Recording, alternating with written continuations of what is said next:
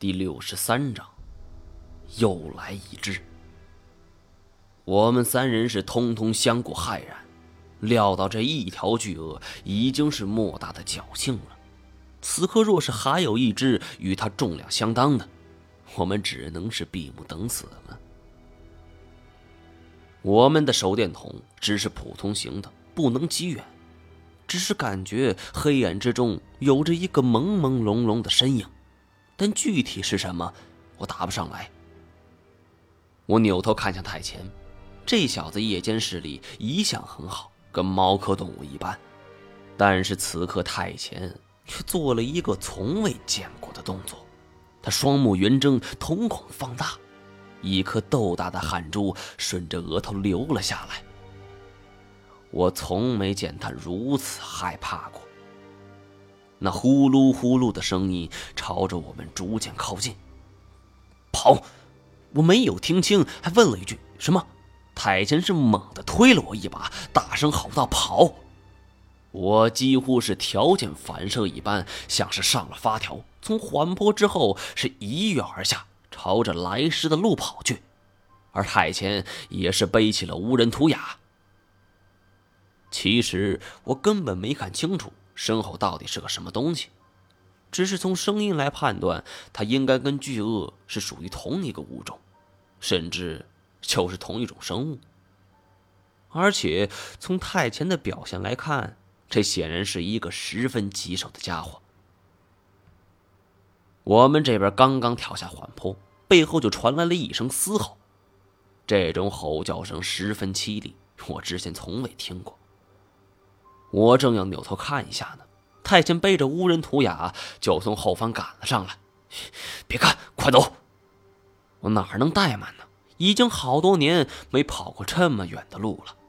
说起来可笑，我们竟然被一只鳄鱼给撵着跑了，现在被一只不知名的怪物跟在身后，朝着来时的方向跑去。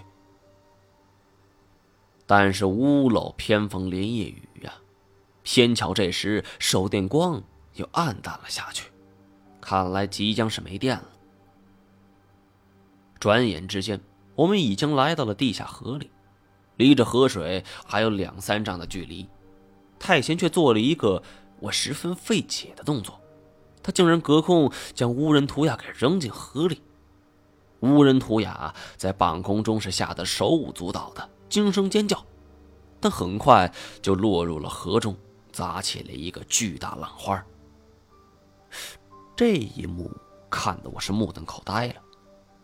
这几个意思，难道说杀人灭口？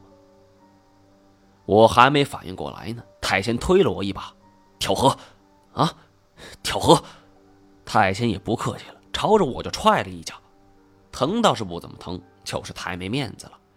无人图雅好歹是被丢进去的。而我却是滚进去的，我不得不钻出水面，吸了一大口气儿，而身边太贤却游了过来，摁住了我的头，做了一个嘘声的手势。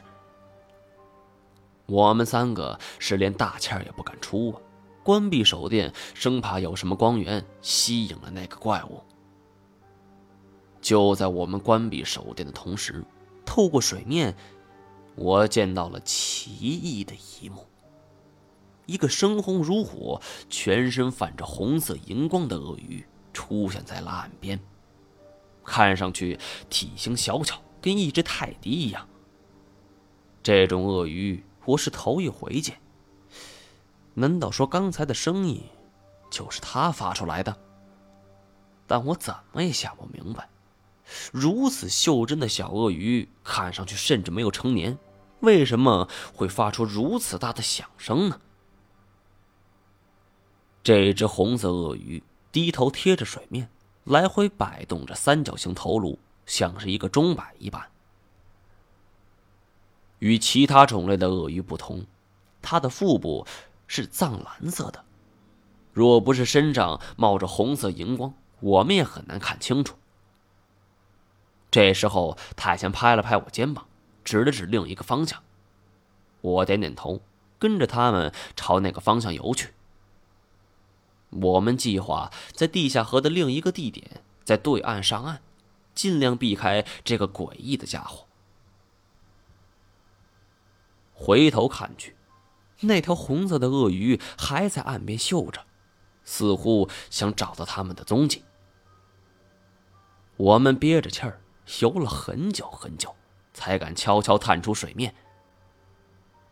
无人图雅在看着我，似乎在等一个答案。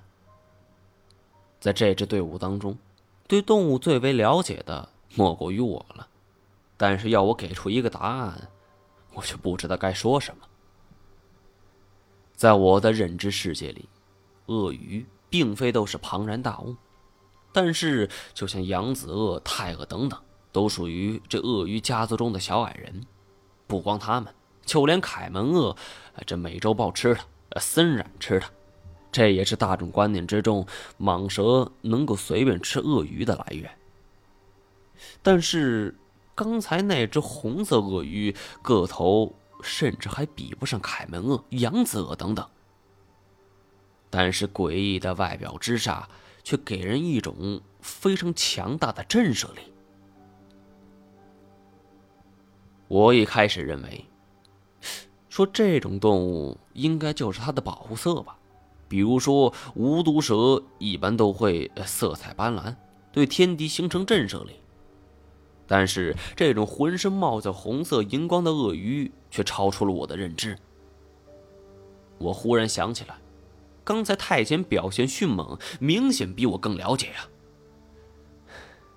那是那什么东西？太监只说了两个字：忽略。本集播讲完毕，感谢您的收听。